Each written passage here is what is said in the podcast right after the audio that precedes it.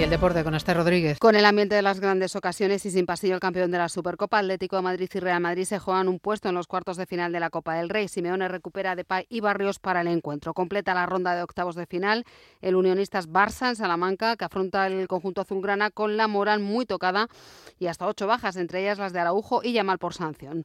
Cita también con la Euroliga. El Barcelona busca su quinta victoria consecutiva en Turquía ante el EFES para conservar la tercera plaza y Vasconia visita la Estrella Roja. Carlos Sainz Termina tercero en la dura etapa de este jueves en el Rally de Dakar, la penúltima, y acaricia su cuarto título tras la avería del francés Loeb, que ha perdido más de una hora al final del recorrido y ha caído al tercer puesto en la general. La selección femenina de hockey obtiene plaza para los Juegos Olímpicos de París.